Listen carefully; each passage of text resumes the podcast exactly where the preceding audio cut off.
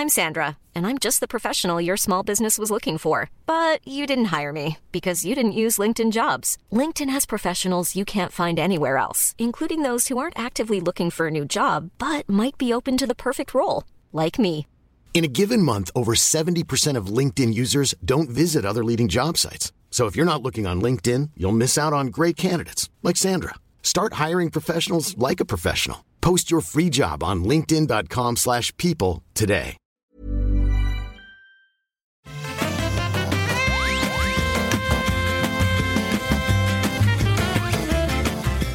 Bonjour à tous et bienvenue dans le rendez-vous jeu, l'émission. On vous résume toute l'actu des jeux vidéo, que ce soit console, PC, industrie. On parle de tout et on, en plus de résumer et d'en parler, on essaye d'analyser un tout petit peu et de vous fournir les clés pour tout comprendre et en tout cas, euh, à défaut, passer un très bon moment tous ensemble. Je suis Patrick Béja, c'est l'épisode 175. Nous sommes en février 2021 et je voudrais évidemment remercier les auditeurs qui permettent à l'émission d'exister, les patriotes qui la soutiennent financièrement sur Patreon. Ils sont bien nommés, notamment Fabien Beclin, Austrasier, Dave from BNF, je me demande si c'est la Banque de France BNF, Olou, Lorange, Tom et les producteurs Lancelot Davizard, Chulrac et Johan Journet le nom se prononce Journée. Merci à vous tous et en particulier aux producteurs, à tous ceux qui permettent à cette émission de se faire. Et d'autant plus aujourd'hui, alors je suis toujours content le jeudi midi quand on arrive sur Twitch et que c'est le moment de faire l'émission, je suis toujours content évidemment, Euh, mais généralement j'ai euh, des gens qui sont assez cool.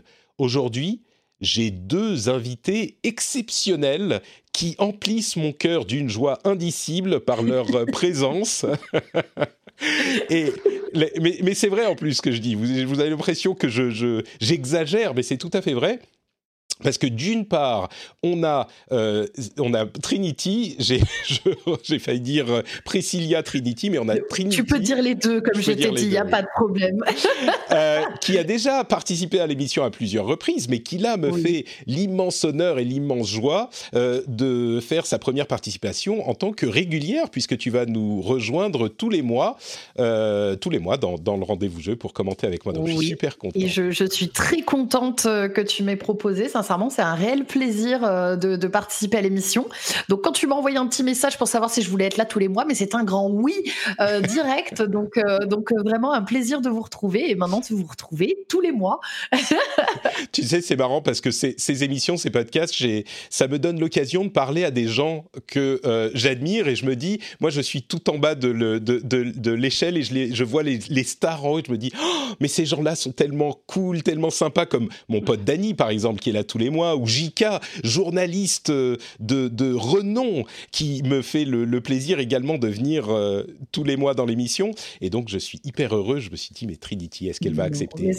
Non, c'est gentil. Et puis, tu n'es pas tout en bas. Sache que beaucoup de gens me parlent de ton émission. Ah. Beaucoup de gens de ma chaîne viennent me dire qu'ils connaissent ton émission. Oh, euh, c'est très donc, gentil.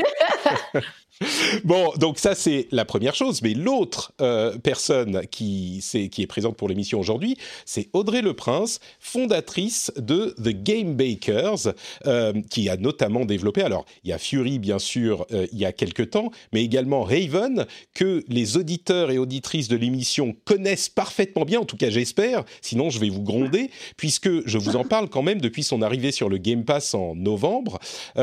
Et bon, The Game Bakers, et tu as une histoire dans l'industrie, Audrey, depuis, depuis un bon moment, et je suis très heureux de te recevoir dans l'émission, du coup. Eh ben, moi aussi, je suis ravie. Et c'est d'ailleurs euh, le premier podcast que j'ai accepté de, de faire euh, depuis le lancement de Heaven parce que ça me faisait plaisir de participer. Écoute, euh, je vais, je vais prendre ça pour moi. euh, je vais être extrêmement, extrêmement euh, présomptueux sur ce coup. Je me dis, eh, franchement, le, le rendez-vous jeu est du coup d'une qualité suffisante pour que euh, Audrey accepte d'y participer. Je suis très flatté. Bon, merci en tout cas Audrey d'être là. Je suis sûr qu'on va qu'on va parler de Haven justement un petit peu plus loin dans l'émission parce que moi j'ai plein de questions à, à poser. Mais la grosse news de la semaine, c'est quand même la BlizzCon, euh, ou plutôt, je devrais dire la BlizzCon Line, parce que c'est pas du tout la même chose qu'une BlizzCon. Et je dis ça en, en plaisantant un petit peu, mais il y a vraiment une euh, différence extrêmement, pas juste notable, mais sensible. C'est-à-dire que la BlizzCon, c'est l'événement de Blizzard annuel qui a lieu généralement en novembre, tout début novembre, qui est à la fois l'occasion de faire une grosse fête marketing PR pour la société et en même temps, de manière vraiment euh, réelle, de réunir la communauté et de euh, donner l'occasion aux membres de la communauté de se retrouver, de passer deux jours ensemble, assez fous et hyper euh, joyeux dans le partage de la geekerie qu'ils et qu'elles ont tous.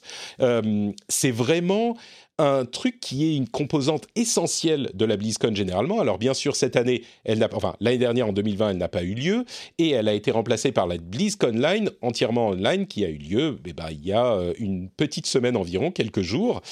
Et évidemment, c'était pas la même chose déjà à ce niveau. Et en plus de ça, il faut avouer que euh, on n'avait pas non plus d'annonce assez notable pour, je dirais, dans l'esprit de la plupart des gens, justifier une vraie BlizzCon. Bon, ça tombe bien parce que ce n'était pas une vraie BlizzCon, mais on attendait peut-être. Ils ont bien fait leur calcul en fait. Voilà. mais euh, on attendait différentes choses. Alors peut-être pas une date pour Diablo 4, mais peut-être une date pour euh, Overwatch 2. Et non seulement on n'a pas eu de date pour Overwatch 2, mais on n'a même pas eu de euh, de, présence d'Overwatch 2 dans la cérémonie d'ouverture. Quasiment rien pour Diablo 4 non plus. Un, nouveau personnage, le Rogue, euh, qui était quand même assez cool à voir euh, évoluer, mais c'était pas non plus une annonce extrêmement importante. Et puis des petits trucs attendus, euh, enfin des petits trucs. Certains sont fous de joie à l'annonce de Diablo 2 Resurrected, un, remaster, remake remaster. À vrai dire, c'est même un remake puisqu'il est en 3D à 60 FPS, etc. de Diablo 2. Il y a des annonces pour d'un nouveau mode notamment pour Hearthstone qui a l'air assez cool. C'est un mode euh, un petit peu roguelite à progression comparable à Slay the Spire presque. Euh, il y a aussi l'annonce de Burning Crusade classique et puis un patch pour World of Warcraft Shadowlands. Mais Burning Crusade classique qui est intéressant parce que ils vont continuer à avoir d'un côté Warcraft classique et puis d'un autre Burning Crusade classique, et puis WoW euh, Retail normal avec Shadowlands, peut-être pourquoi pas un jour World of Warcraft euh, Wrath of the Lich King classique, enfin ils ont plusieurs versions du jeu, toujours sous la même ombrelle de l'abonnement unique à World of Warcraft, qui devient un jeu à multiples services. Et à part ça, bah c'était à peu près tout. Alors, il y a eu des petits détails dans les panels euh, qui ont suivi, mais je crois que dans l'ensemble, on était dans une configuration qui était un petit peu similaire à celle de, euh, du Nintendo Direct de la semaine précédente. C'est-à-dire que il n'y avait pas une grosse annonce pour mettre tout le monde d'accord et satisfaire tout le monde. Euh, donc, dans l'ensemble, les gens étaient plutôt déçus, je crois. D'après mes sondages sur YouTube et Twitter, les gens étaient moins déçus pour la BlizzCon que pour le Nintendo Direct mais il y avait quand même une tendance à la déception qui était claire. Et à côté de ça, les communautés des jeux existants, euh, comme euh, bah, Diablo 2, enfin Diablo en général, Overwatch, Work, euh, Hearthstone, si les nouveautés ne parlent pas forcément à l'ensemble du public, ils parlent un petit peu à ces communautés spécifiquement qui ont eu des choses à se mettre sous la dent. Donc, c'est mon analyse de la BlizzCon. Je ne sais pas si tu es une fan de, de Blizzard, Trinity ou tu attends Alors, Diablo pas du euh tout. Euh, justement, moi, je suis pas forcément quelqu'un qui est euh, qui est hyper intéressé à la base par les jeux Blizzard. Alors, non pas que je veux pas, mais c'est juste que bah, je n'y joue pas spécialement. J'ai testé un petit peu Overwatch. WoW, j'ai jamais été une très grosse fan. Moi, je suis plus sur sur FF14 à l'heure actuelle. Je découvre un petit peu le monde des MMO. mais effectivement, j'ai quand même regardé un petit peu un résumé de, de, de cette BlizzCon et regardé un petit peu les avis. Et ce qui en est ressorti, c'est vraiment que Effectivement, ils sont restés un petit peu sur sur les jeux qu'ils avaient déjà, pas d'énormes annonces. Euh, Overwatch, moi j'ai vu beaucoup de gens qui disaient qu'ils avaient l'impression que c'était un peu un Overwatch 1 mais 2.0, euh, qu'il n'y avait pas de, de, de nouveautés énormes non plus, en tout cas de, de ce qui a été vu. Euh, donc un petit peu mitigé, euh, en tout cas au, vu de, ce qui est ressorti euh, sur les réseaux. Et effectivement, pas d'énormes euh, annonces qui fait qu'on va tous être fédérés autour de ça.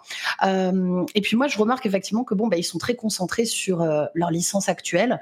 moi, j'aime bien, tu vois, quand quand on a une, nouvelle licence qui arrive, quand on nous tease un truc qui, qui va sortir un petit peu de ce qu'on a déjà. Et là, bon, bah, on reste énormément focus sur ce qui est déjà présent, quoi. C'est marrant parce que c'est effectivement, enfin, c'est évidemment une. Pardon, Audrey, je, je, t'interromps. Tu voulais dire quelque chose? Non, j'allais réagir sur ce que disait Trinity, mais je peux, je peux attendre si tu préfères. Non, non, mais bien sûr. je, préfère largement t'écouter que de parler moi-même. Mais non, mais Trinity, tu disais, ils sont énormément concentrés sur leur licence, et, c'est vrai que moi, je pense que c'est, euh, d'un point de vue business, c'est tout le challenge de ces énormes sociétés, et Blizzard en particulier, qui est connu pour, euh, leur, pour leur, euh, leur, philosophie de sortir les jeux when it's done, donc quand c'est prêt, c'est prêt quand c'est prêt, qui a inspiré d'ailleurs énormément d'acteurs de, de l'industrie, énormément d'indés. Euh, et, donc, ils sont confrontés à, cette, à ce challenge de ne pouvoir sortir que des choses qui sont parfaitement euh, construites pour l'expérience utilisateur, parfaitement euh, designées, qui sont impeccables. Donc c'est énorme, ils ont, ils, ont, ils ont une pression sur leurs épaules à chacun de leurs jeux, à chacun de leurs pas, qui forcément fait que c'est forcément difficile de, de, faire des grosses annonces tout le mmh. temps.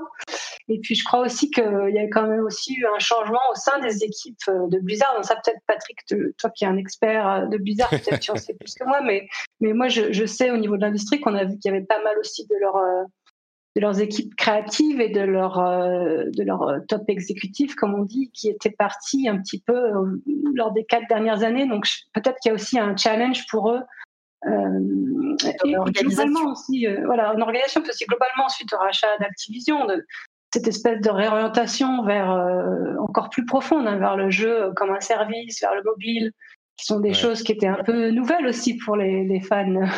Ah, non, mais c'est complètement. C'est complètement le cas. Euh, alors, le rachat d'Activision, euh, très précisément, a eu lieu il y a un bon moment, mais les grands changements dont tu parles, c'est vrai, depuis 4 ans, on va dire, 3-4 ans, euh, il y a des, des, changements massifs au sein de la boîte, et euh, tu parles avec raison de la politique ou du précepte de When It's Done. Ils ont fait un gros faux pas en début d'année avec Warcraft 3 Reforged, euh, qui, mm. j'espère, les a marqués et dont ils ont retenu la leçon. Et pour euh, Diablo 2, ils, ils feront les choses, ils géreront les choses autrement. Et, et à côté de ça, ils ont, ils ont adresser la chose, c'est un anglicisme, vous m'en excuserez, mais ils ont euh, dit dans la conférence, euh, Jay Allen Brack, le président actuel, a dit bon, c'est vrai qu'on parle que des trucs qui existent déjà, on regarde en arrière, bon, c'est les 30 ans de Blizzard aussi, on a fait euh, Blizzard Arcade avec les trois vieux jeux Lost Vikings, Rock and Roll Racing et ah comment il s'appelle le dernier, le nom m'échappe, mais le dernier aussi qui est ramené au goût du jour, enfin qui ont été rendus disponibles sur toutes les plateformes, donc ils regardaient vraiment en arrière mais on a encore plein de trucs sur lesquels on travaille, des trucs nouveaux, des trucs différents. Et donc, euh, je vous demande de, nous donner votre patience parce qu'on est en train de bosser dessus, mais on n'est pas encore prêt à les annoncer. Et d'ailleurs, même Overwatch 2, euh, qui était, moi j'y avais joué à la BlizzCon en 2018, et il était effectivement un mode PVE pour Overwatch 1 qui était un truc PVP. Moi, j'ai l'impression que ils se sont rendus compte de l'ampleur de la tâche de créer un vrai mode PVE rejouable jeu-service.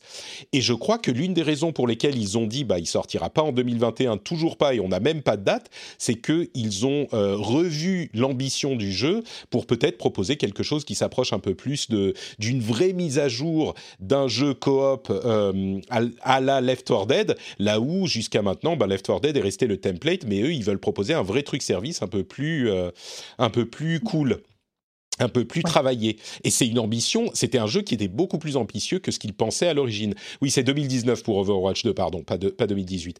Mais du coup, ils sont dans une situation hyper compliquée, je crois, parce que ils ont bien sûr assez clairement une pression qui leur est amenée du dessus d'Activision pour sortir des choses, mais comme on en parle depuis quelques mois, ils n'ont pas sorti de vrais, nouvelles, de, vrais nouveaux jeux, il n'y avait que des extensions et des, contenus euh, in-game ils n'en ont pas sorti depuis 2016. Et évidemment que c'est frustrant pour les joueurs de voir que les jeux sortent pas et que ça fait 5 ans et ça fera 6 ans, rendez-vous compte, 6 ans sans sortir de nouveaux jeux. Mais en même temps, est-ce qu'on peut pas être, enfin, est-ce qu'on n'est pas, n'a pas le devoir de se dire, bah, c'est peut-être mieux de ne pas sortir le jeu tant qu'il n'est pas fait. Là, peut-être que je me retourne vers la développeuse ou vers la, la euh, vétérante de l'industrie. Euh, ça, ça doit pas être facile pour eux, mais en même temps, on peut pas leur reprocher de ne pas sortir les jeux tant qu'ils sont pas finis, même si ça prend trop longtemps. Ou alors est-ce qu'à un moment il faut dire, bah c'est bon, on va le sortir quoi. Il faut qu'on sorte quelque chose. Non, non. Après, euh, je, suis assez d'accord avec toi. On, l'a vu, euh, il y a eu quand même euh, quelques quelques gros couacs et on repense notamment par exemple à Cyberpunk où ah ça, a créé quelques problèmes hein, forcément. donc non, effectivement, moi je suis d'accord. Il vaut mieux leur leur laisser le temps.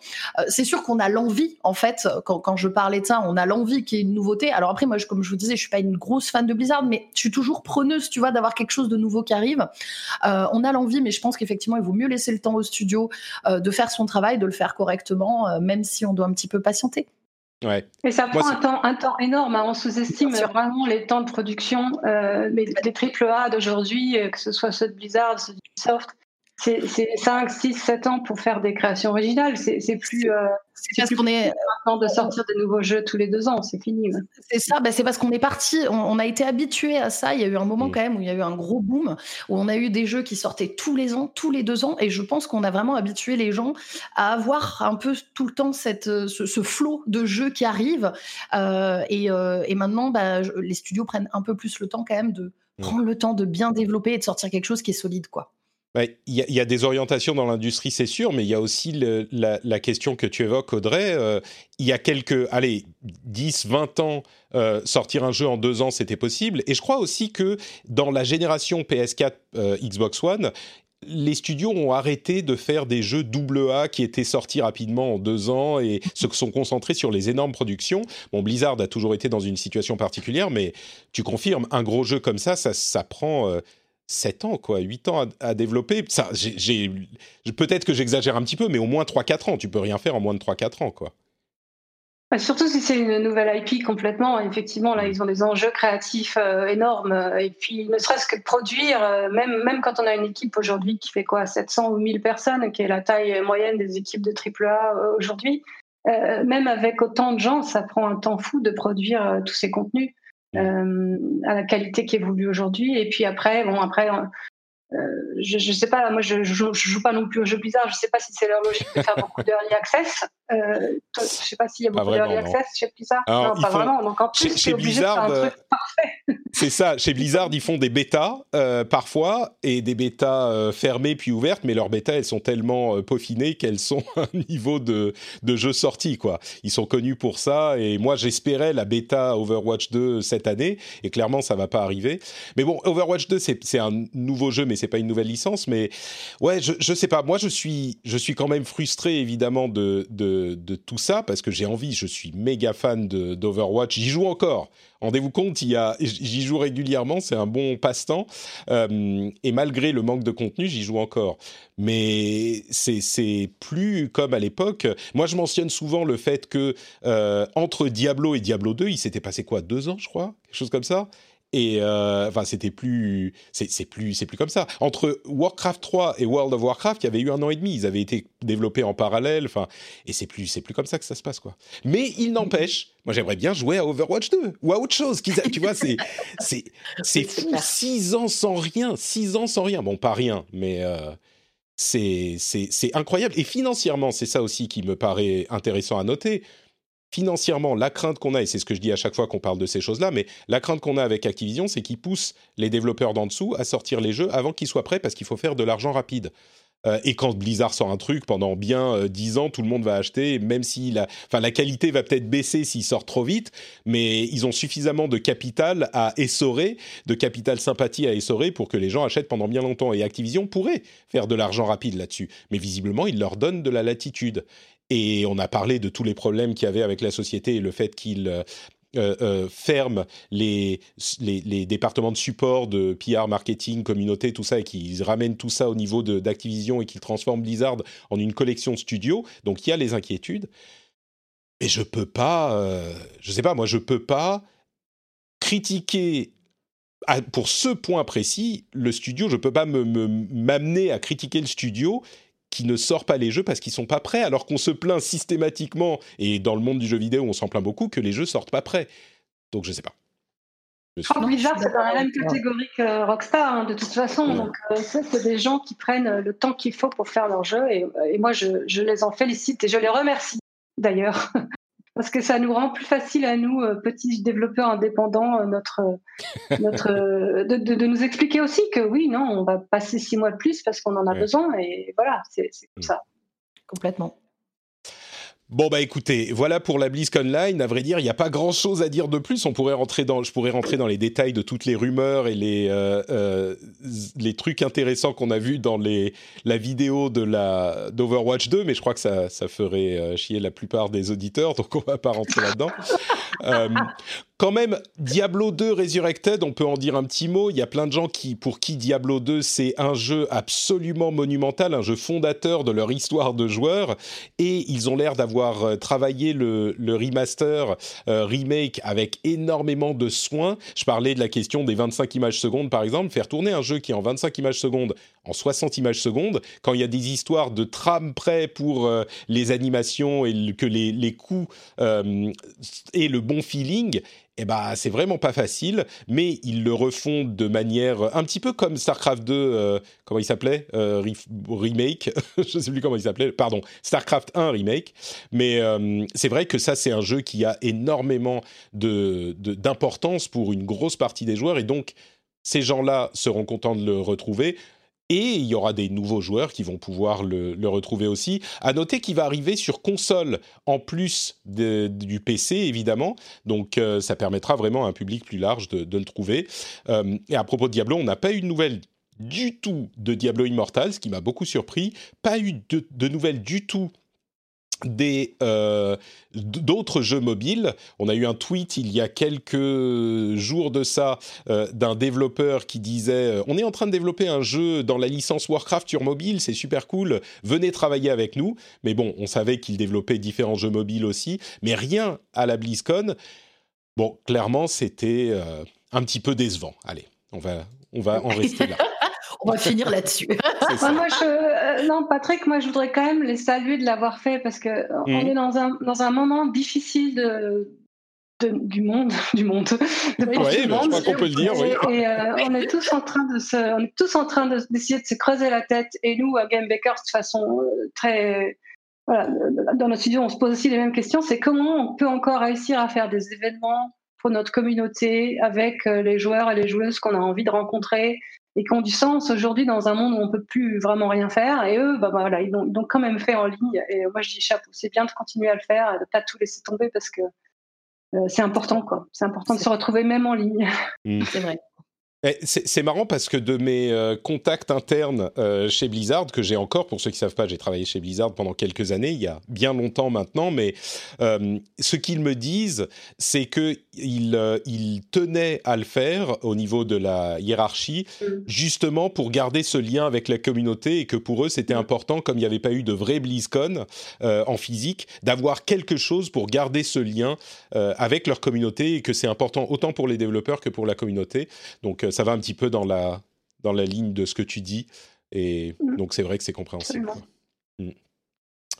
Bon, donc voilà pour euh, la BlizzCon Line. On va parler des jeux auxquels on est en train de jouer en ce moment et je vais avoir l'occasion de poser des questions sur Haven, euh, notamment à Audrey. Mais avant ça, je voudrais vous parler de Patreon, patreon.com slash rdvjeux. Vous savez ce que c'est, c'est le moyen de soutenir l'émission.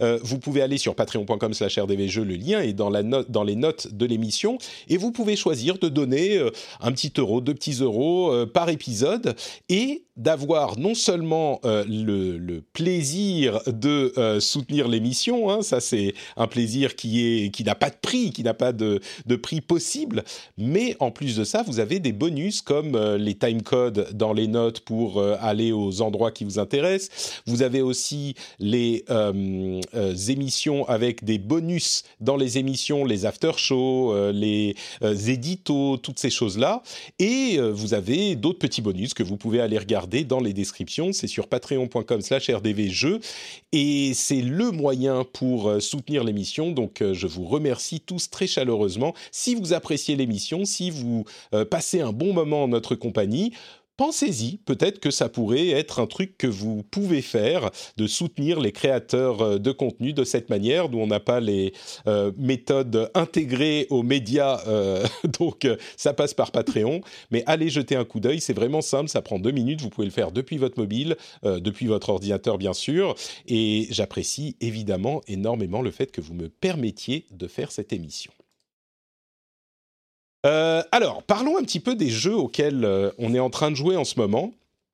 Il y a euh, Curse of the Dead Gods, je ne vais pas en parler très longtemps parce que j'en avais déjà parlé, mais il vient de sortir et c'est un petit studio lyonnais qui s'appelle Pastec Games qui a énormément travaillé dessus. C'est édité par Focus Home Interactive, donc c'est vraiment franco-français, cocorico. Et j'ai fait une vidéo sur ma chaîne YouTube euh, qui détaille un petit peu le jeu. Donc, si vous voulez voir de quoi il en retourne, le gameplay qui est hyper euh, pointu, hyper bien euh, ficelé, vous pouvez aller voir. C'est sur youtube.com/slash notepatrick. D'ailleurs, c'est marrant parce que les, vidéos de review se, sont hyper, se font hyper peu de vues. Je ne sais pas pourquoi, beaucoup moins que les autres, même si la chaîne est petite. Et je suis pas sûr de comprendre pourquoi. Mais bon, moi, je pense que la vidéo, elle était pas mal. Donc, vous pouvez aller la regarder si ça vous intéresse. Moi, j'en étais très fier. Euh, mais, mais oui, le jeu est vraiment, vraiment sympa. Un roguelite qui emprunte de tous le, les, les grands qui sont venus euh, avant lui et qui réussit à faire un système de combat hyper serré et vraiment euh, dynamique et sympa. Curse of the Dead God, ça coûte 20 euros. C'est dispo sur toutes les plateformes. Moi, j'ai vraiment bien aimé. Ouais, et puis il est très joli très très joli. Euh, j'aime beaucoup, euh, j'aime beaucoup le, le game design, euh, le game design du jeu. Même si je suis pas roguelike à la base, je trouve que vraiment il, a un bel univers. Ouais, c'est vrai. C'est et, et c'est comment dire, il fait tout assez bien et, je trouve que le gameplay, euh, tu as joué en early access ou tu as joué euh? Non, pas du tout. Moi, j'ai regardé, euh, j'ai regardé plutôt quelques personnes y jouer. Euh, Bon, j'ai voulu regarder parce que c'est lyonnais. Moi, je suis lyonnaise, tu vois, donc je, ah, soutiens, je soutiens la, la, la, ville. Mais voilà, je voulais un petit peu regarder quand même, quand même ce que ça donnait, mais je n'y ai pas encore joué. D'accord.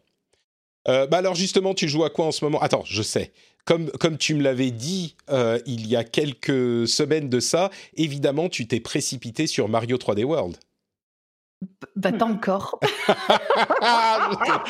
sais que j'ai reçu le mail, ils m'ont envoyé le mail pour que, ah je l'ai et euh, j'ai pas encore, euh, j'ai pas encore donné suite. J'étais sur d'autres choses. Alors non, à quoi j'ai joué? Vous en avez peut-être parlé dans les dans les épisodes précédents, mais forcément j'ai joué à Little Nightmares 2.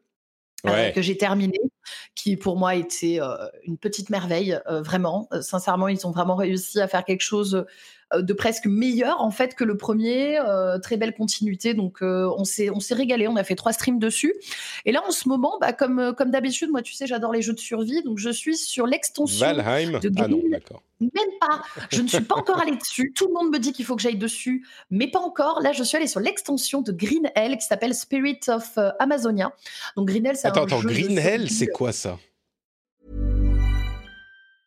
I'm Sandra, and I'm just the professional your small business was looking for. But you didn't hire me because you didn't use LinkedIn jobs. LinkedIn has professionals you can't find anywhere else, including those who aren't actively looking for a new job but might be open to the perfect role, like me.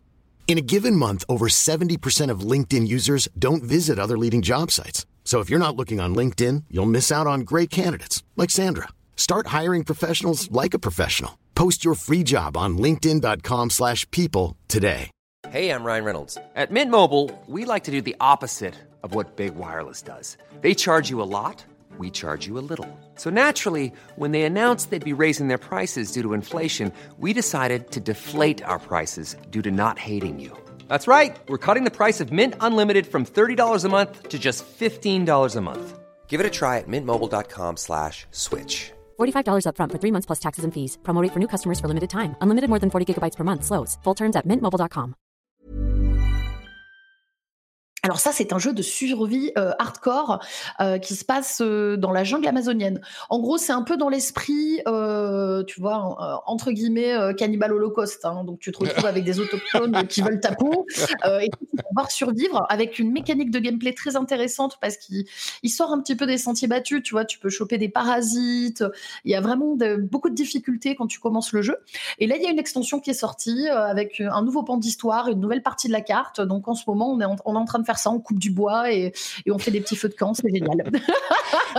tu dis c'est hardcore, donc c'est vraiment les jeux de survie. Justement, je disais la semaine dernière que Valheim, la raison pour laquelle il euh, semble avoir beaucoup de succès, c'est il est beaucoup plus, euh, beaucoup plus doux. C'est le survival gentil, il n'y a pas de PVP, euh, tu es en équipe et tu. là, c'est le contraire, quoi. Moi, c'est un peu voilà, c'est un peu le contraire. Si vous aimez le côté, euh, bah pour ceux qui connaissent, il y a, The Forest, hein, mais c'est encore différent de, The Forest. C'est vraiment, tu es seul dans la forêt. Alors tu peux y jouer en coop, hein, mais clairement, je conseille d'y jouer euh, solo. C'est quand même plus intéressant. Euh, et là, c'est survie, vraiment, c'est survie hardcore. C'est très dur. Tu peux te faire piquer par des araignées, par des scorpions. Il faut que tu te soignes. Tu dois trouver des plantes. C'est vraiment c'est vraiment hardcore, mais très très sympa comme jeu. C'est un petit studio indé qui l'a fait et qui l'a très bien réalisé. Donc j'aime bien mettre en avant ces, petits jeux de survie qui sont hyper bien faits. D'accord. Ça s'appelle Green Hell et tu peux nous rappeler le nom de l'extension? L'extension s'appelle Spirit of Amazonia et elle est comprise directement dans le jeu. D'accord, ok. Donc c'est un patch inclus. Très bien. Exactement. Ok, super. Euh, est-ce que tu es en train de jouer à des trucs, Audrey, en ce moment, ou tu es trop occupé pour ça? Non, non, c'est ça, c'est la, vie des développeurs de jeux vidéo. En fait, c'est que on nous dit tout le temps qu'on joue tout le temps, ce qui n'est pas vrai. En fait, parfois, on doit aussi sortir des jeux et on travaille très très dur. Donc là, mon jeu vient de sortir, donc comme tout développeur, je rattrape mon retard. je joue à tous les jeux qui sont sortis en 2019 et que j'ai pas pu jouer.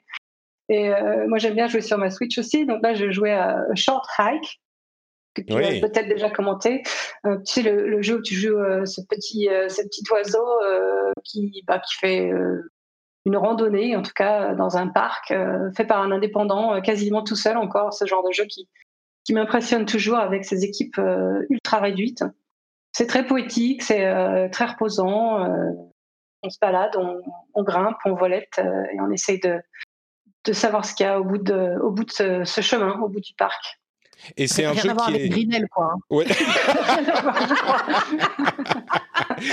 c'est Greenhaven, euh, Greenhaven plutôt. Euh, ouais, non, mais il y a plein de gens qui en ont parlé en 2019. Et effectivement, il y a même des gens qui les mettaient dans, dans leur liste euh, de jeux de l'année. c'est très court en plus, c'est 2-3 heures, je crois, de, de jeu. Mm. Moi, je l'avais pas fait, mais. Mm.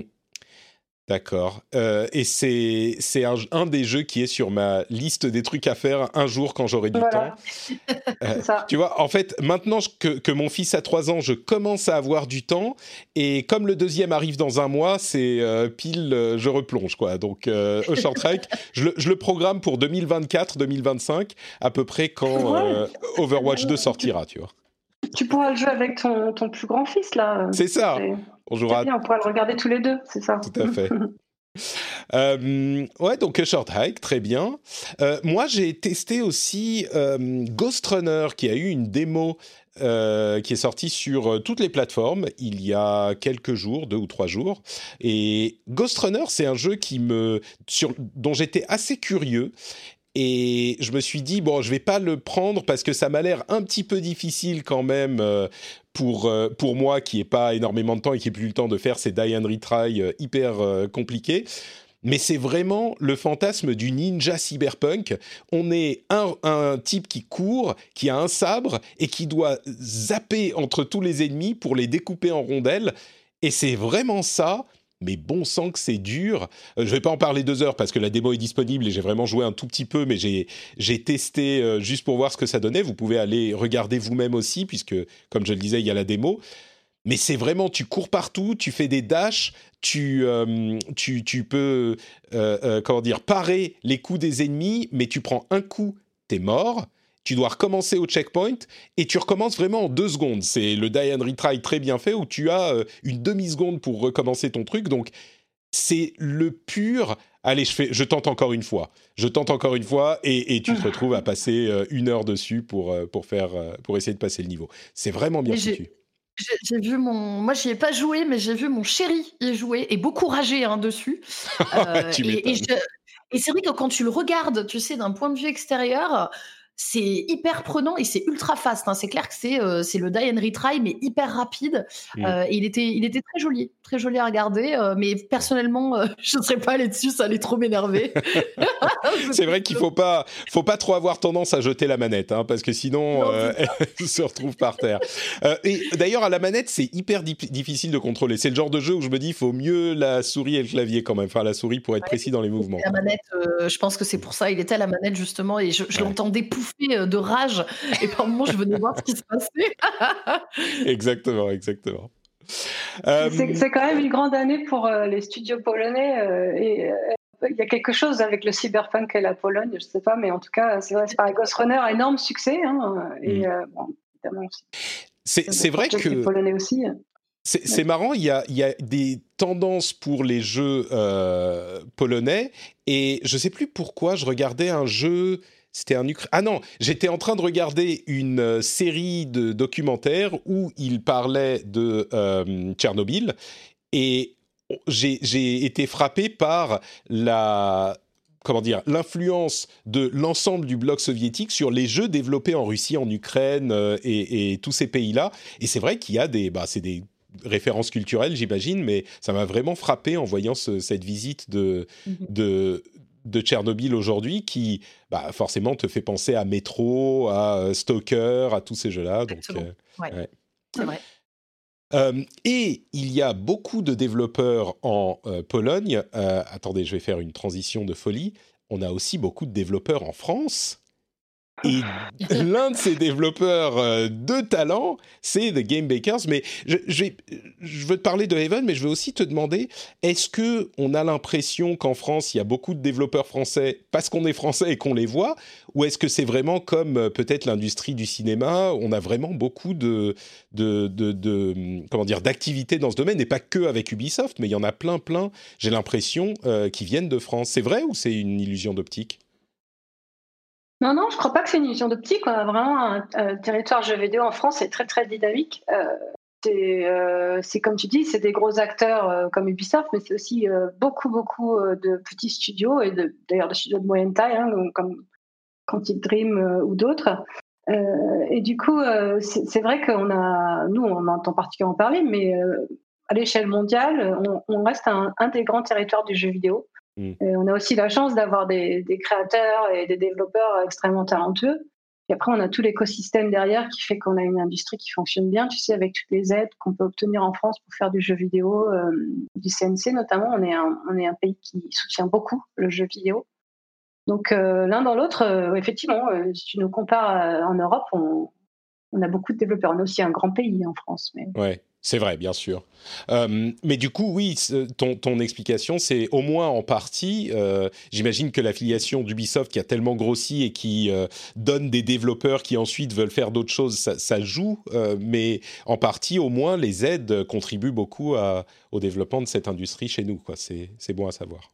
Les- Les aides sont, sont, sont importantes, mais c'est vrai que, comme tu dis, Ubisoft, c'est la meilleure école de jeux vidéo. Et c'est Mm. vrai que il y en a beaucoup qui sont passés par Ubisoft. Ouais. Et après, tu as aussi tout un réseau d'écoles qui sont de top qualité, euh, aussi d'écoles de jeux vidéo en France. Euh, on en a des très très bonnes. Euh, bah, voilà, donc ça fait qu'on a vraiment un écosystème complet pour avoir des, des gens talentueux qui vont faire, faire des jeux vidéo.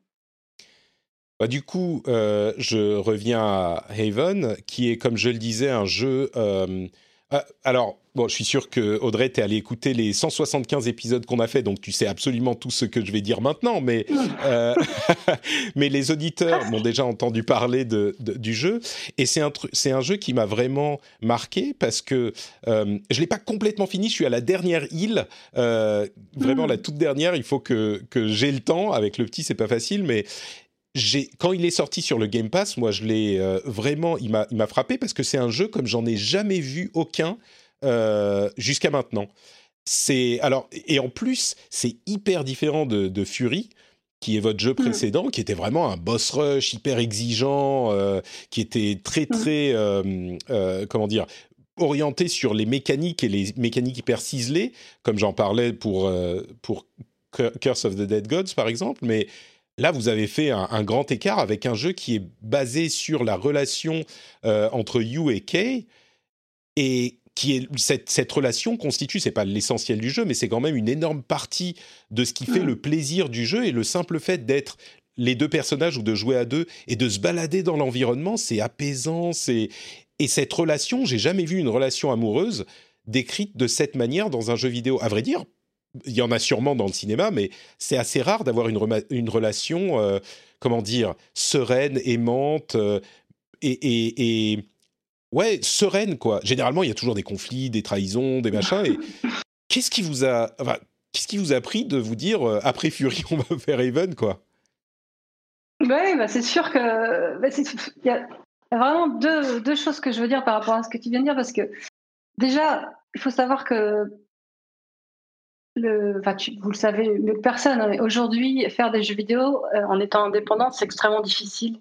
Moi, je crois jamais eu autant de jeux et autant euh, de loisirs en général si peu cher, que ce soit avec euh, Netflix et tout le système d'abonnement et le Game mm. Pass et, et, tout ce que vous voulez. On, a une compétition aujourd'hui pour l'intérêt des joueurs qui est, euh, qui est énorme. Et donc, et on a aussi des gens qui sont extrêmement talentueux, qui arrivent beaucoup pour beaucoup à la maturité de leur art. Et donc, on a énormément de bons jeux. Ça, c'est vraiment riche, quoi. C'est vraiment un super moment pour être un joueur ou une joueuse. Et donc, du coup, faire la même chose encore et encore, bah, ça, ne nous intéresse pas déjà à Game mais aussi c'est pas la recette pour le succès. C'est-à-dire que nous, on pense que pour que les gens soient surpris, il faut que les gens soient intéressés, interloqués quand ils entendent parler de notre jeu. Parce que si on leur dit c'est Fury 2, bon, bah, c'est sûr que c'est super de faire Fury 2. Mais euh, quelque part, on l'a déjà fait, en fait. Donc, euh, ça, c'était notre approche. Et notre deuxième approche, ça a été, mais c'est ça, c'était vraiment ce que, ce que tu, tu l'as très bien résumé, c'est pourquoi personne ne parle de l'amour au quotidien, du bonheur d'être ensemble, euh, dans une relation établie et heureuse. Euh, et je sais pourquoi personne n'en parle, parce que maintenant je l'ai fait, et c'est vachement dur en fait de parler d'un truc heureux. C'est beaucoup plus facile de mettre du drama. Ouais. c'est beaucoup plus facile d'être un grand romantique, tout le monde meurt à la fin, ou alors euh, il se sépare, ou c'est beaucoup plus facile de mm. parler de la première rencontre et des ouais, dating, de, voilà, de tout ça. Mais non, la raconter l'histoire d'un quotidien heureux, bah, accroche-toi. Il n'y a pas grand monde qui arrive à le faire euh, sans ennuyer euh, les gens. Mm. Et donc, on, a, c'était notre parti pris, c'était notre, notre, pari fou euh, d'arriver à créer ce couple-là, donc auquel tu t'attaches, je pense, quand même pas mal dans le jeu. C'est le grand retour qu'on a eu des, des joueurs qui l'ont joué. et donc, du coup, on a construit tout le jeu autour de, de ça. Ouais. C'est fou parce que c'est bon, tu, tu, le dis très bien, je vais pas juste le répéter, mais moi, il y a un truc qui m'a marqué quand tu parles du quotidien et de la manière dont vous racontez cette relation. Euh, j'imagine à quel point ça a été difficile et il y a énormément de choses qui passent de manière euh, comment dire c'est pas explicite c'est pas euh, de l'exposition c'est pas genre oh you je t'aime tellement mm. c'est c'est ça passe par des petites choses des petites indications et l'un des éléments c'est les écrans de chargement avec les petites scénettes du quotidien mm-hmm dont mmh. chacune est tellement euh, envoûtante. Enfin, je sais pas, tu vois ça et tu peux pas Peut-être que c'est parce que moi, je suis dans une relation euh, très aimante et très saine aussi. Et, quand, quand, on n'a pas ça, peut-être qu'on le comprend pas autant. Mais à chaque fois que je voyais une de ces petites scènes, je, je pouvais pas m'empêcher de sourire et ça me, ça me faisait du bien. Quoi. Il y a peu de jeux qui font vraiment du bien. C'est. Ben mmh. c'est ça. C'est exactement comme ça qu'on l'a conçu aussi en contre-pied total à Fury. Euh, c'est le, jeu dans lequel on avait envie que les gens viennent euh, se reposer un instant, tu vois, entre deux grosses sessions d'un jeu ultra difficile ou après une journée euh, de travail longue et compliquée, et se ressourcer un petit peu avec quelque part le bonheur universel d'être aimé et d'aimer quelqu'un. Je crois que tout le monde, comme tu dis, le connaît et s'y retrouve en fait. Et c'est quelque chose de, de, très précieux qu'on a et ça tombait plutôt pas mal aussi de le lancer cette, année, la fin 2020, 2021 pour la dernière console, à un moment où on est tous tellement isolés et tellement essorés et euh, tellement on manque tellement d'amour, je pense. Enfin, je ne suis pas en train de me plaindre. Hein. non, non, mais c'est sûr que. Non, mais on, comprend ce que tu veux dire. oui, je crois que c'est assez clair. Ouais. ouais. Écoute, euh, il y a un autre, une autre euh, question que je voudrais poser aussi, c'est par rapport à cette euh, difficulté ou cet état de fait, en fait, avec les, la quantité de jeux et la quantité de bons jeux qui est à un niveau qui, je pense, bah, toi tu connais l'industrie depuis un moment, comme on le disait, mais on n'a pas eu autant de richesse dans le jeu vidéo, je crois, à, aucun moment, même s'il y a eu des moments où il y avait d'excellents jeux. Mm c'est le fait d'être euh, arrivé sur le Game Pass au moment de la sortie. Je ne sais pas à quel point tu pourras parler de ta relation, enfin de la relation d'un studio avec le Game Pass. Je ne veux pas parler des détails, mais les joueurs se posent souvent la question de oui, mais euh, si les gens se mettent à jouer avec les jeux Game Pass, ils vont plus acheter de jeux et on se demande, oui, évidemment, il y a euh, une contrepartie. Microsoft, ils prennent pas les jeux pour rien du tout. On imagine qu'il y a une contrepartie financière, etc. En tant que développeur, la, transformation que risque d'amener, moi, je suis positif euh, très souvent, enfin non, réaliste je ne dois pas dire positif, et je pense que le, Game Pass est une autre source de revenus et que ça amène euh, d'autres bénéfices par ailleurs. Mais en tant que développeur, est-ce que tu as un regard que tu peux exprimer sur le Game Pass? J'imagine que tu n'es pas entièrement libre de dire tout ce que tu veux non plus, vu, que Evan est dessus, mais, mais est-ce qu'il y a des choses que tu peux dire ou pas?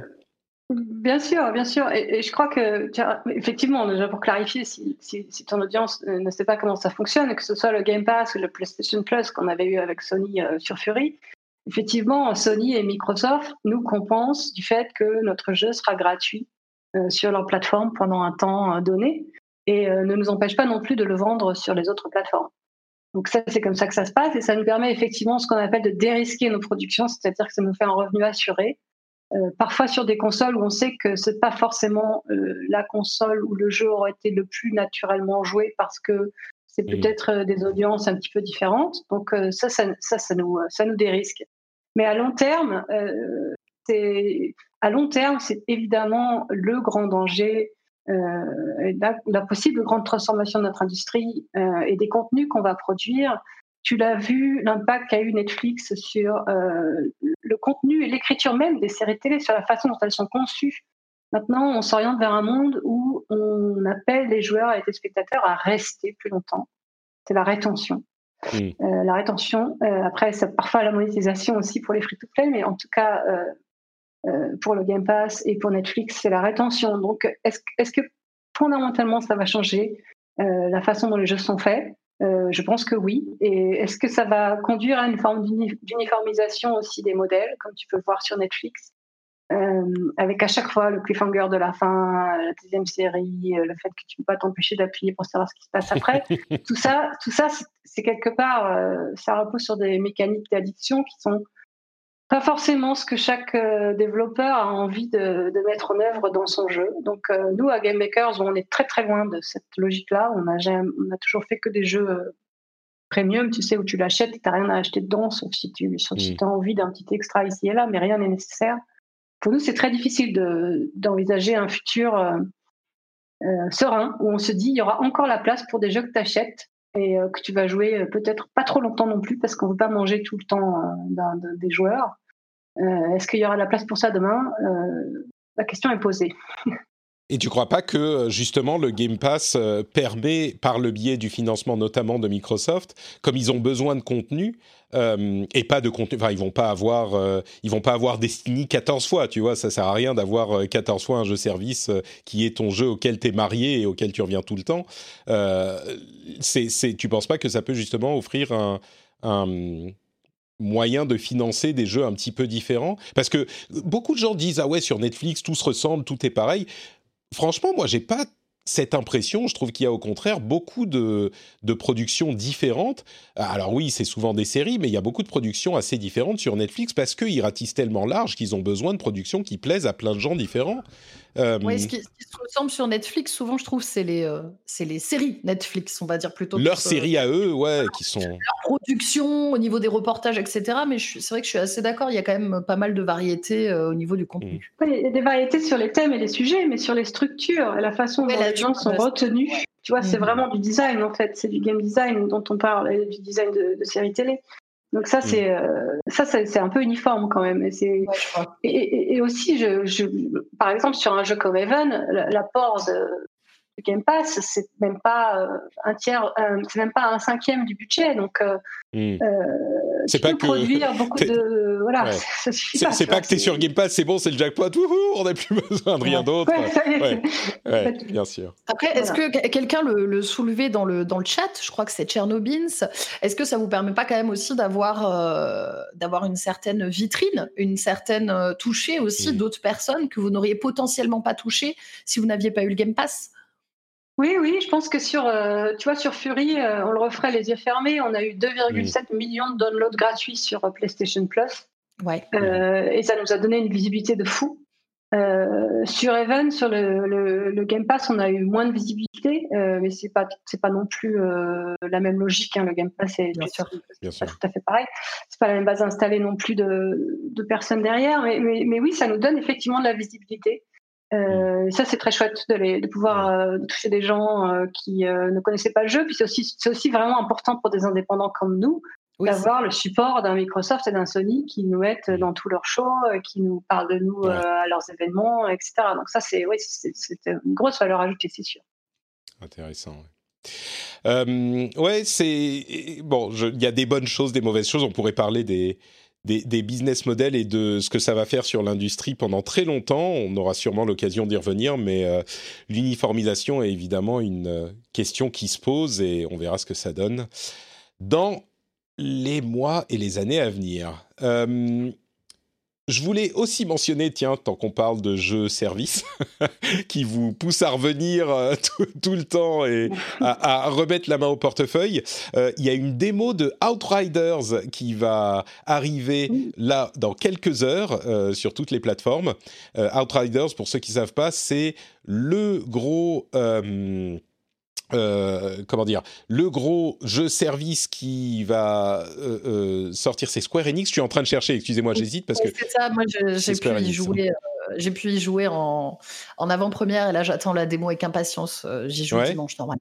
Alors c'est euh, People Can Fly et Square Enix et la démo arrive tout à l'heure en, début de soirée et c'est en gros le Destiny de Square Enix. On va dire ça maintenant que Avengers s'est planté, euh, ils ont ils sortent. Euh. et c'était bien alors dans, dans, ton test C'était bien. Alors justement, moi j'avais pu j'ai pu le, le, tester en gros avant première il y a plusieurs mois.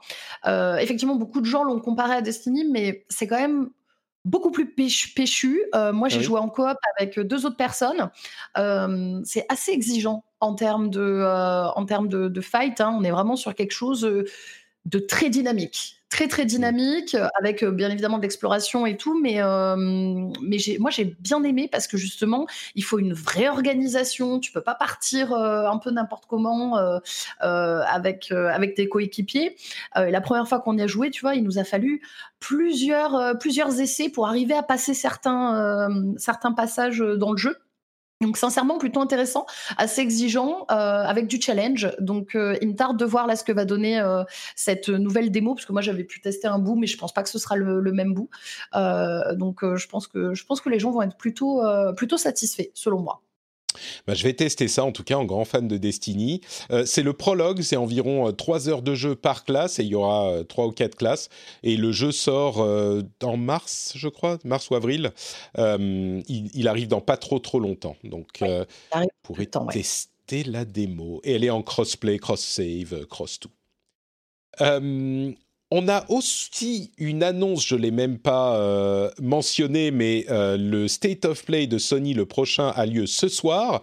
Donc, euh, si vous écoutez l'épisode plus de 12 heures après sa sortie, eh ben, vous savez déjà tout ce qu'ils ont annoncé. On le traitera la semaine prochaine, bien sûr.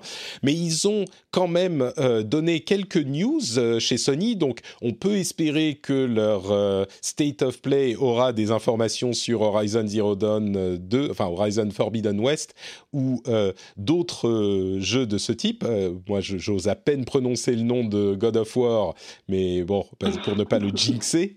Mais Ragnarok, voilà, Ragnarok. Euh, mais ils ont dit plusieurs choses intéressantes. D'une part, euh, bon, Gran Turismo 7 est retardé à 2022, ça, ça me change pas non plus complètement la vie. Euh, Ratchet Clank, le premier, celui PS4, pas, pas le premier, la version PS4 sera offert en mars à tous les joueurs avec leur opération, je sais plus comment il s'appelle, Play at Home, un truc comme ça. et surtout, deux grosses, grosses annonces. D'une part, Days Gone va sortir sur PC et euh, Jim Ryan a annoncé que c'était pas le dernier jeu. On pouvait s'en douter un petit peu, mais c'est pas le dernier jeu qui est développé par Sony euh, qui va arriver sur PC. Donc il y a vraiment une politique, euh, d'après ce que j'en comprends, je pense que c'est assez clair, mais une politique de rentabilisation et de toucher un nouveau public avec leurs jeux, peut-être pour les amener sur leur plateforme ensuite, avec des jeux qui sont sortis depuis 3, 4 euh, ans, qui sont déjà, qui vont plus amener personne sur leur plateforme spécifiquement. Euh, j'imagine, Audrey, que c'est une, une euh, comment dire, une stratégie qui se tient. Une fois que ton jeu est rentabilisé, tu n'as plus besoin de ce jeu pour les amener, pour amener les joueurs sur ta plateforme. Bon, bah, tu le mets ailleurs, comme ça, t'en fais quelque chose, non? Je pense que c'est. T'es pas dans la tête de Jim Ryan, mais. Il y, a, ça, puis aussi l'exclusivité, c'est quand même quelque chose qu'on a beaucoup moins vu avec la nouvelle génération de, consoles. Euh, avant, euh, les consoles se vendaient quasiment que sur des exclus. Enfin, j'exagère, hein. mais, maintenant, euh, ça c'est avec les PS5 et la, nouvelle Xbox, ça s'est beaucoup calmé et c'est vrai que les, consommateurs s'attendent vraiment plus à pouvoir jouer les jeux partout. Ouais, moi je suis pas. Enfin, je dirais que sur la PS5, on les a pas encore vus, mais la raison d'acheter une PS5 plutôt qu'une Xbox, c'est justement les exclus. Sinon, euh, justement, tu vas dans le Game Pass et tu as plus de jeux, c'est plus cool. Ouais, je suis d'accord. Moi, je suis toujours encore un peu dans, dans ce, dans ce schéma-là euh, de mmh. regarder directement les exclus. Hein. Après, personnellement, bah, du coup, de par mon travail, j'essaye toujours d'avoir toutes les consoles. Euh, mais je suis quand même encore très friande de savoir quel exclu va être sur quelle console, etc. Ah voilà, il n'y en a pas beaucoup sur PlayStation. Mais ça va arriver, rends-toi compte. Il y a Ratchet Clank, Kena Bridge of Spirits, dont j'espère qu'on va avoir des nouvelles euh, bah, ce soir justement. On va avoir euh, Horizon, euh, God of War et Dieu sait quoi d'autre. Les, les... Ouais, bon, bref.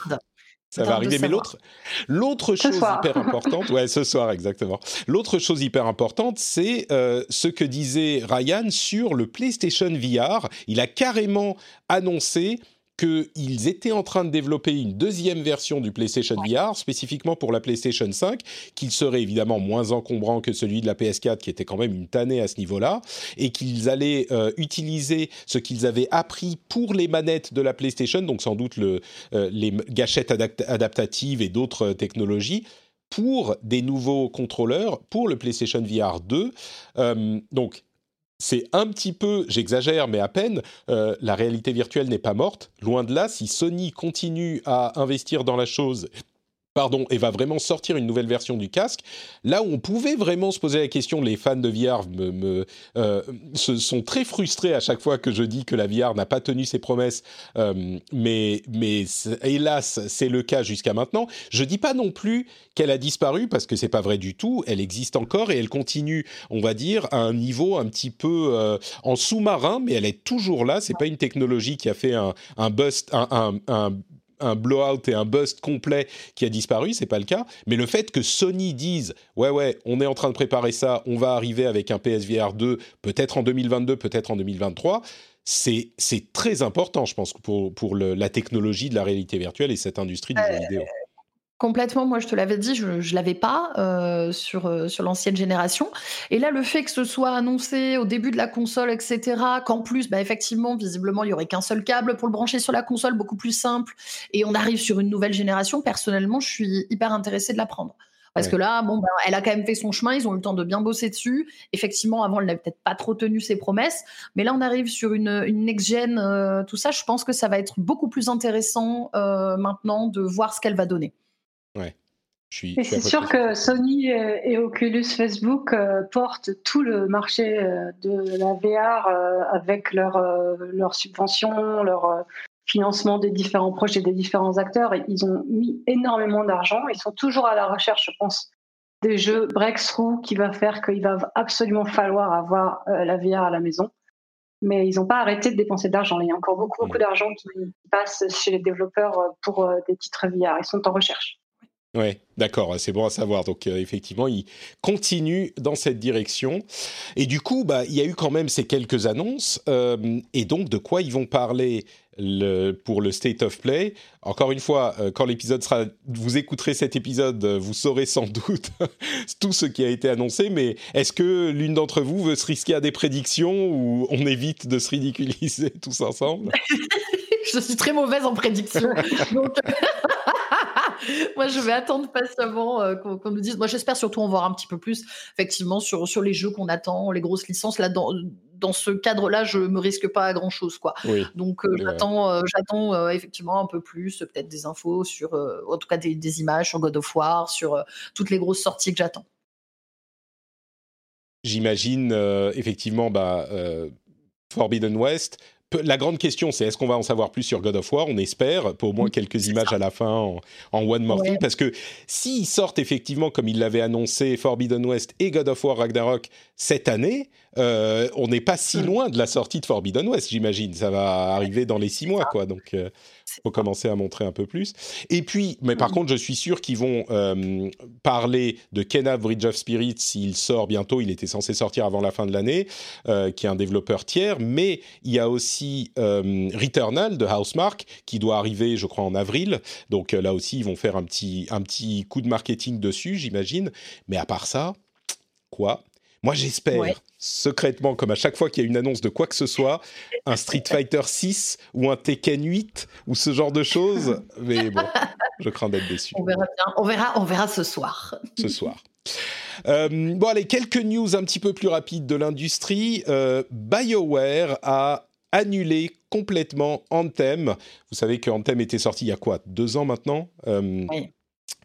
Et on va dire que c'était pas le succès attendu, il était clairement pas réussi. Euh, c'est sans doute l'un des pires accidents industriels de cette industrie.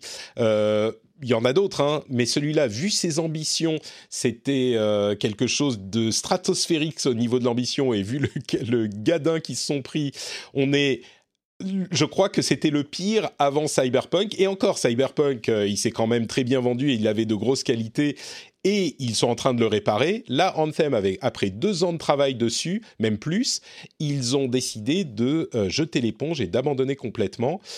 Euh, on, parle dans la chatroom d'autres accidents. Fallout 76 Avengers, on n'est pas du tout au niveau d'Anthem, hein, les enfants.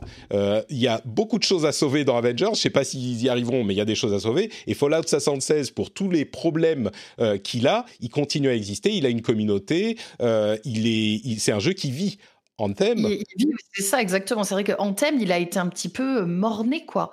Euh, moi, je l'avais pu le tester aussi en avant-première. J'avais rencontré les devs et tout qui étaient hyper passionnés. tu vois, moi, ça me fait de la peine. Ça me fait toujours un petit pincement au cœur de me dire ah, ils ont mis toute leur âme là-dedans et finalement, bah, ça a pas, ça a pas pris quoi. Ça a pas pris. Il y avait des manquements. Euh, mais effectivement, c'est vrai que Anthem, il n'a pas du tout explosé comme il aurait dû exploser, comme il voulait qu'il explose en tout cas à sa sortie. Ouais, il a explosé d'une manière complètement différente, effectivement. Oui, c'est ça. Mais moi aussi, ça me fait de la peine. Tu sais, le jeu était euh, vraiment avait quelques éléments vraiment sympas et j'espérais qu'il puisse en faire quelque chose de cool, mais Bon, bref. Anthem, euh, euh, grand, j'allais dire petit ange parti trop tôt, mais c'est euh, grand triple A parti, je sais pas si c'est trop tôt, mais parti. parti tout court. ben voilà, c'est ça, grand, grand triple A parti. mais oui, c'est surtout pour les développeurs que ça doit être un crève-cœur, parce qu'ils ont continué à bosser dessus pendant deux ans, ils espéraient, et puis, bon. PUBG. Surtout qu'on a eu des success stories quand même de jeux qui marchaient pas, qui d'un seul coup euh, on a changé quelque chose et pouf, la formule a prise. Surtout dans ce monde, euh, euh, dans, le monde des games as a service comme un thème. Quoi. Donc c'est ça qu'ils devaient y croire, que ça s'est produit pour d'autres. c'est sûr, ouais. Et on évoque toujours Final Fantasy XIV évidemment, mais il y en a d'autres. Euh, enfin, que ce soit euh, No Man's Sky ou d'autres, il y en a, c'est possible. Mais je pense que pour Anthem, c'était un, retravail tellement complet qui était nécessaire. C'est pour ça que ça me fait peur pour Avengers. Je pense qu'à un moment, ils risquent de dire ok, c'est bon, c'est terminé. Il y a tellement à faire pour l'amener à un niveau acceptable que bon. Euh, PUBG continue son petit bonhomme de chemin euh, avec un nouveau jeu sur mobile qui s'appelle PUBG, c'est New State, euh, qui est un jeu qui, a l'air d'être une mise à jour presque, comment dire, graphique et générale de PUBG sur mobile qui, a, qui est beaucoup plus beau que PUBG mobile existant et qui est bon. C'est juste pour dire que PUBG continue et continue sur mobile. Il est assez impressionnant au niveau des graphismes pour un jeu mobile, bien sûr. Euh, je vais continuer avec quelques news et vous m'arrêtez quand vous, quand vous voulez euh, ajouter quelque chose. HP rachète HyperX, qui est un fabricant euh, de, de périphériques. Euh, qui est d'ailleurs, il sponsorise plein de gens dans le domaine de bah, dans YouTube et dans Twitch. HyperX, c'est Kingston qui est un fabricant de RAM à la base, enfin de composants, euh, et HP les rachète. Ils ont déjà la marque Omen qui est une marque gaming, mais ils se concentrent là encore plus sur les accessoires. Donc euh, bon, c'est intéressant de voir que un constructeur comme HP s'intéresse beaucoup au gaming, mais ils ont tous maintenant un petit peu leur marque gaming, hein, que ce soit HP ou évidemment depuis longtemps Dell a racheté Alienware. Je crois que Lenovo a une marque aussi, je ne sais plus. Euh, Amazon continue à étendre les tests de Luna, leur service de streaming. Donc pour le moment, c'est étendu à tous les États-Unis pour les gens qui ont un Fire TV, le euh, dongle HDMI d'Amazon. Euh, donc on peut espérer que ça arrivera en Europe dans pas trop trop longtemps. Pour ceux qui s'en souviennent pas, c'est un petit peu le Game Pass en streaming seulement. Je schématise beaucoup, hein. mais les, contrairement à Stadia, on n'achète pas les jeux à l'unité, on a un abonnement et c'est en streaming. Donc bon, on attend que ça arrive ailleurs. Je voulais faire aussi un petit topo sur les crossovers dans le monde du jeu vidéo. Je ne sais pas si c'est l'effet Avengers que les gens euh, pensent qu'ils vont, qu'ils peuvent euh, implémenter dans le jeu vidéo aussi, mais Fortnite inclut maintenant des skins de Street Fighter. Ils sont en train d'amener Aliens, la licence Aliens dans le jeu. Euh, Fall Guys, qui arrive sur Xbox euh, cet été d'ailleurs, va avoir des euh, personnages tirés de Cuphead, donc Cuphead et Mugman. et le plus surprenant, on a un crossover For Honor. Vous savez, For Honor, c'est le jeu service de conquête, je suis sûr que les gens connaissent d'Ubisoft, enfin de conquête, de combat, de siège médiéval qui aura un, caméo, enfin une sorte de crossover avec Shovel Knight, ce qui est quand même un petit peu, en même temps, ça peut être cohérent. Mais euh, est-ce que il y a quelque chose à tirer, un enseignement à tirer de tous ces crossovers, ou c'est juste, bah, c'est le un, mouvement marketing compréhensible de se dire, bah, on va envoyer nos jeux euh, dans d'autres jeux pour euh, acquérir un petit peu plus de notoriété, ou je ne sais pas s'il y a une leçon à en tirer, quoi. Ça, ça, fait un moment que ça existe, euh, ces crossovers, mais c'est vrai que là, on, arrive. Euh, je crois que. J'en ai jamais vu autant, comme tu dis, Patrick. Et c'est, c'est, je crois que pour moi, l'enseignement, c'est que la communauté, c'est le cœur de ce qui fait vivre les jeux maintenant. Euh, et que du coup, tu, tu, fais du fan service, tu fais du marketing, bien sûr, tu fais du business, tu fais de l'argent, mais tu fais aussi beaucoup du fan service. Euh, et, et, du coup, ça, ça passe par ces, voilà, par ces crossovers et ces hommages euh, rendus d'un jeu dans l'autre. Mmh. Ouais, c'est vrai que. Euh, ouais, vas-y, pardon. Euh, Trinity. Non, non, je disais, je suis d'accord, j'ai rien à rajouter. c'est vrai, j'avais pas pensé, j'avais pas pensé à cet angle qui est pourtant évident du fan service. Ouais, c'est exactement ça, c'est du fan service et. Mmh. Tu, tu, déplaces en fait toute, toute, toute, ta valeur sur ta communauté plutôt que sur. Tu sais, avant, l'important c'était de vendre des jeux, maintenant c'est de garder des, des, gens actifs sur tes, sur tes marques et sur tes jeux. Et du coup, ça donne encore plus d'importance à tous ces personnages. Et pour la petite histoire, je veux quand même dire que j'avais des personnages de Street Fighter dans notre euh, jeu, notre deuxième jeu, comme beaucoup, hein. donc on avait sorti sur mobile à l'époque.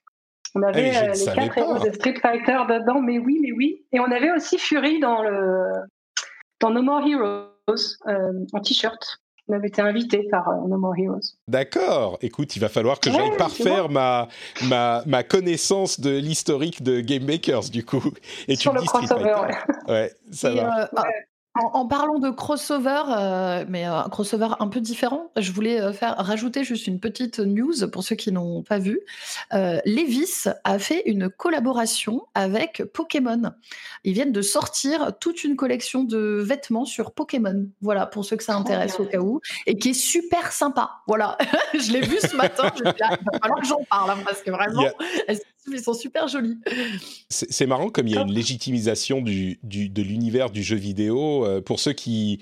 Euh, vous, vous êtes, vous êtes fort jeune, donc euh, pour vous, les jeux vidéo, c'est normal. mais pour ceux qui ont vécu dans les années 80, début 90, la démonisation du jeu vidéo, C'est vrai. Hein.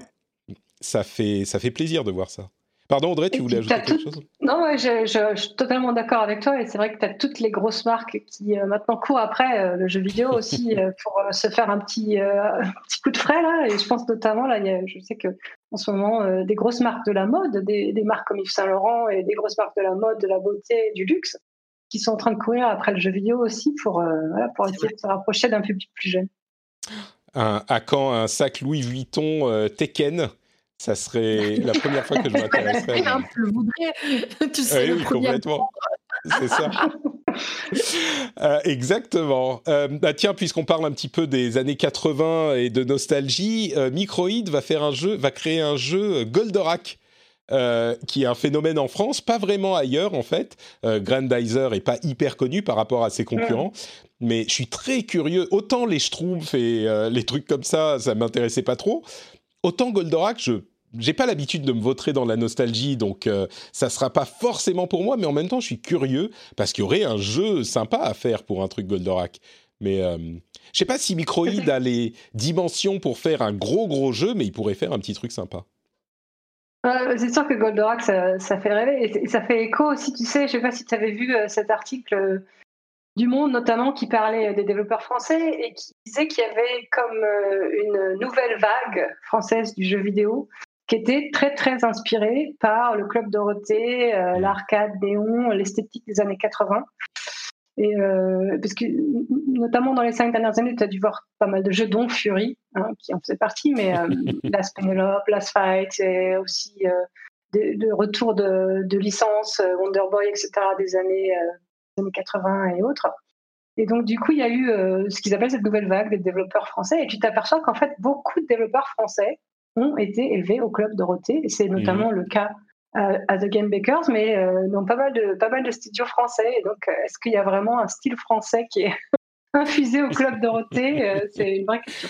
C'est dingue, hein, comme il y a vraiment eu une, une influence de ce truc qui, à l'époque, en plus, on pourrait parler là encore des heures du Club Dorothée et des, des particularités de ces mercredis après-midi. Mais ouais, ça a forcément une influence énorme. D'ailleurs, j'en parle de temps en temps quand on évoque le sujet, mais sans Club Dorothée, je pense qu'il n'y aurait pas eu de euh, d'explosion aussi, enfin à ce moment en tout cas, du manga et de l'animation japonaise en France de cette manière, parce que nous tous qui sommes allés chercher tout ça, on était nourris au Club Dorothée complètement. Et c'était en regardant les versions heureusement censurées de euh, Ken le survivant et de tous ces trucs-là qui étaient vraiment pas faits pour les adolescents, les jeunes adolescents qu'on était, qu'on a commencé à s'y intéresser. Donc oui, Club Dorothée. Euh, je, me demande, je pense qu'ils se, s'imaginaient pas que ça donnerait tout ça hein, euh, à l'époque. Mais... Ah tu, tu, te rends compte que quand tu es en charge des programmes audiovisuels des enfants, tu te rends pas compte que tu vas en fait former toute une génération de créateurs moi qui mhm. vis en Suède, ils n'ont pas eu Club Dorothée, ils avaient des programmes américains essentiellement. Et ben ils font, ils, pensent pas du tout les choses comme nous et ils font pas du tout les mêmes jeux que nous. Donc euh, c'est vraiment une grosse responsabilité de faire la programmation pour les enfants. c'est clair, c'est clair, c'est clair. Euh, allez, quelques news rapides en plus. Euh, qu'est-ce que je vais Ah, je vais quand même mentionner la nouvelle bande-annonce pour Nier Replicant version 1,22. Je sais plus quel est le juste pour dire, je suis, je continue, je persévère, euh, je persiste et je signe. C'est rare que j'aime pas des choses. C'est rare euh, euh, que, je, enfin pas objectivement, mais que vraiment du fond de mon cœur, il y ait des trucs qui me parlent pas du tout. Et Nier, vraiment, c'est un truc quand je le vois, c'est le pire du jeu vidéo japonais prétentieux que je puisse imaginer. Je sais que les gens, vraiment, je suis, je me fais des ennemis à chaque fois que je le dis. Mais et c'est très personnel. Hein. je suis très content qu'il y ait des gens qui aiment Nier et c'est c'est vraiment moi. C'est moi. It's not you, it's me. Mais bon sang, je peux pas me, me retenir quoi. Quand je vois Nier, ça me et c'est un des jeux les plus adorés de l'histoire. Et heureusement qu'on est tous différents. Mais bref, si vous voulez faire le, le Nier, euh, euh, c'était le premier, hein, euh, il y a le remake qui arrive très bientôt et il y a un trailer qui est disponible un petit peu partout. voilà. C'est, je sais pas pourquoi je le dis, mais ça fait un petit peu partie de la mythologie de l'émission maintenant. Patrick déteste ah. Nier et vraiment, j'essaye. Hein. J'ai regardé, mais regardez-moi ce trailer comme c'est. Bon allez, euh, quoi d'autre? Euh, Qu'est-ce qu'il y a d'autre euh, d'intéressant à dire? Ils sont, ils seraient en train d'être produit un, un, nouveau Silent Hill. On ne sait pas par qui, mais des rumeurs nous laissent penser que ça serait le cas. Et euh, peut-être. Est-ce que vous avez entendu parler de euh, Star Wars République Commando? C'est un vieux jeu qui est en train d'être remaké, euh, un jeu qui a une quinzaine d'années, et il est en train d'être remaké pour les, générations, enfin les old gen. Enfin, PlayStation 4 et Nintendo Switch après un portage sur, 2000, sur Xbox One. J'ai eu, eu, plein de gens qui étaient super contents de voir République Commando revenir et moi, je vous avoue que je ne sais même pas ce que c'est. Donc là encore, je fais preuve de mon. De mon... Pareil. Moi, je ne sais pas, je sais pas ce que c'est. D'accord. je sais que Ubisoft fait le, le, prochain Star Wars. Vous avez vu passer l'annonce il y a quelques semaines, j'imagine, qui est fait même par Ubisoft Massive, donc euh, en Suède. Ouais. Mm. Le prochain Star Wars, ouais. Tout à fait. Alors celui-là, je m'y intéresserai. République Commando, je suis pas sûr. Euh, allez, j'arrête, j'arrête d'être méchant. Vous savez, en fait, c'est tellement frappant quand je le dis. Il y a plein de gens qui disent des trucs méchants. C'est même pas méchant, c'est mon avis, mais il y a plein de gens qui disent des trucs méchants sur des jeux et, ça, ça choque personne. Alors que moi, quand je dis oh, il y a un truc que j'aime pas, je suis tellement toujours oh, c'est pas trop mon truc, c'est pas ça, j'aime pas trop, ça, moi, ça me parle pas. Là, vraiment, c'est bon, donc ça choque plus. Euh, quoi d'autre? Dernière chose, euh, un dernier truc dont je voulais parler, j'ai oublié ce dont il s'agissait. Si, si, allez on peut quand même dire, euh, la dernière chose, c'est les, le trailer de euh, Mortal Kombat, le film, le nouveau film de Mortal Kombat. Alors, là encore, quand on parle des années 80-90, euh, on se souvient du film de Mortal Kombat avec la chanson. Le trailer est hyper, comment dire ça a l'air d'être fidèle à ce qu'on espérerait d'un petit série B bon, bonne qualité pour Mortal Kombat, ça a l'air d'être pile ce qu'il faut. Et il y a les fatalités, il y a bien de la violence dégueulasse. Et moi, ça me, j'ai très très hâte de voir ce que ça va donner. Euh, je sais pas si vous avez vu le trailer. Absolument pas. Moi, je n'ai pas vu. C'est pas mon, c'est pas mon. C'est pas ton truc. Bon, euh, bah écoutez, vous retournerez jouer à euh, euh, Star Wars République Commando et Nier, pendant que moi je regarderai Jax et Sub-Zero se, se mettre dessus. sur tes deux dernières news. Hein. c'est pas grave, c'est pas grave. Je suis sûr que les auditeurs me comprennent et qu'ils ont dans la tête la chanson de Mortal Kombat. non, ok. Allez, dernière chose euh, quand même, dernière dernière chose, Henri Cavill a, euh, bah, a publié sur Instagram une euh, image qui indiquerait, je vais vous passer les détails, mais qui indiquerait qu'il pourrait potentiellement jouer le commandeur Shepard dans une, un, film ou une production cinématographique ou série, on ne sait pas très bien, je ne crois pas qu'on ait les détails de ça, mais il pourrait être Shepard après avoir été Gérald de Rive. C'est. Je ne sais, pas ah, si je pense tout de suite à Henri Cavill pour Shepard. Hmm. Faut voir. À voir. En fait, à voir. Peut-être qu'il réussira. Il, il, est tellement baraque, Cavill. C'est genre. Shepard, moi, je le vois comme. Euh, enfin, je le vois pas comme un mec aussi buff, quoi, aussi musclé. Je sais pas. Mais euh, peut-être. Après, euh, après, bon, on va pas rentrer dans les détails, mais pour, pour faire ce rôle-là, il a quand même, euh, il a quand même été aidé par euh, certaines petites choses, donc je pense qu'il peut très rapidement perdre ce qu'il a pris aussi. Hein.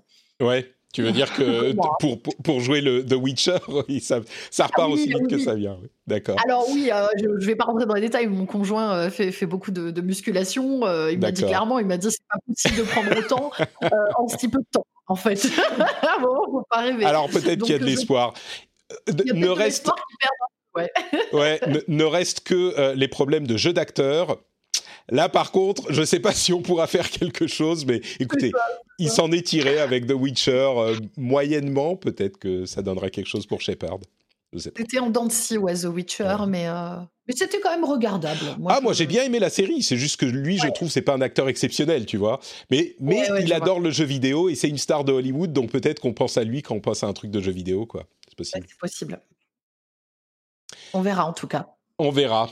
Bah écoutez, euh, je vous remercie d'avoir participé à cet épisode euh, et d'avoir supporté mes, mes euh, vilipenderies de divers jeux. avant de se quitter, est-ce que vous pourriez, s'il vous plaît, me dire où on peut vous retrouver, où les auditeurs peuvent vous retrouver? J'ai pas mentionné, on parlait de Mass Effect, bien sûr. J'ai juste dit Shepard, les gens auront compris, mais c'était Mass, Effect, mm. évidemment. où on peut vous retrouver, où les auditeurs peuvent vous retrouver après la fin de l'émission, si ils ou elles en veulent plus. Trinity, où est-ce que tu es sur Internet? Eh ben moi, comme d'habitude, je suis sur Twitch euh, à Trinity, tout simplement. T-R-I-N-I-T-Y. Voilà, en live euh, six jours par semaine. Parfait, merci beaucoup. Et merci d'avoir euh, fait l'effort de participer à l'émission malgré ton, ton opération qui était quand même tombée pile au mauvais moment. Et je peux dire un truc très badass, c'est-à-dire que je peux dire que je me suis fait enlever un organe. Et quand même, je pense que tout le monde ne peut pas dire ça. Mais oui, oui c'était peut-être un petit peu plus calme. Hein, et, j'en suis désolée si vous m'avez trouvé un petit peu plus calme. Ah, mais il faut dire que je suis pleine d'anti-inflammatoires. Donc, euh, autant vous dire que ça m'a calmé. Hein. Oui. Écoute, j'apprécie d'autant plus ta présence et je trouve qu'effectivement, c'est extrêmement badass et, rien n'arrête euh, Trinity euh, quand il s'agit de participer au rendez-vous. Même pas quand on m'enlève un organe. Je suis là. Je tiens le rendez-vous. Après, on s'étonne qu'elle joue à Green Hell et Little Nightmares et ce genre de trucs, mais c'est les répétitions, ça, pour elle. Merci beaucoup. Audrey, où est-ce qu'on peut te retrouver, toi? Mais le mieux, c'est de me retrouver dans les jeux de The Game Bakers euh, parce que je suis pas très très présente sur les, réseaux sociaux. Donc euh, voilà, thegamebakers.com, euh, vous verrez tous nos jeux. Super, et je vous encourage encore une fois à aller jeter un coup d'œil du côté de Haven. Euh, bon, on en a suffisamment parlé, donc vous savez de quoi il s'agit, mais je rappelle qu'il est sur le Game Pass, donc si vous avez euh, un abonnement euh, et une console Microsoft, eh ben vous y avez déjà accès, donc allez regarder de quoi il s'agit, je pense que vous ne le regretterez pas. Pour ma part, c'est Note Patrick sur Twitter, Facebook et Instagram. N'oubliez pas qu'il y a les vidéos sur YouTube, youtube.com slash Patrick, bien sûr, c'est Patrick partout. Euh, et d'ailleurs, j'ai fait un résumé de la BlizzCon dont on parlait tout à l'heure, un, résumé d'une dizaine de minutes avec euh, des analyses euh, de, des annonces, donc vous pouvez aller voir ça, et une review de Curse of the Dead Gods également. donc voilà, c'est sur la chaîne YouTube, Twitch bien sûr, Note Patrick aussi pour les enregistrements en live. Et enfin, euh, vous pouvez soutenir l'émission sur patreon.com slash rdvjeux. Vous le savez, le lien est dans les notes de l'émission et euh, c'est non seulement un moyen euh, d'obtenir des bonus super cool pour les épisodes, mais en plus le moyen de soutenir l'émission et de vous dire que, bah oui, cette émission, elle est faite grâce à vous aussi. Euh, c'est grâce à vous que l'émission peut exister et je pense que c'est une euh, motivation euh, bien intéressante pour devenir patriote et rejoindre la communauté évidemment, notamment sur Discord. Je vous fais de grosses bises à tous. Merci encore, encore une fois à toutes les deux d'avoir participé et on se retrouve dans une semaine pour un prochain épisode. Ciao ciao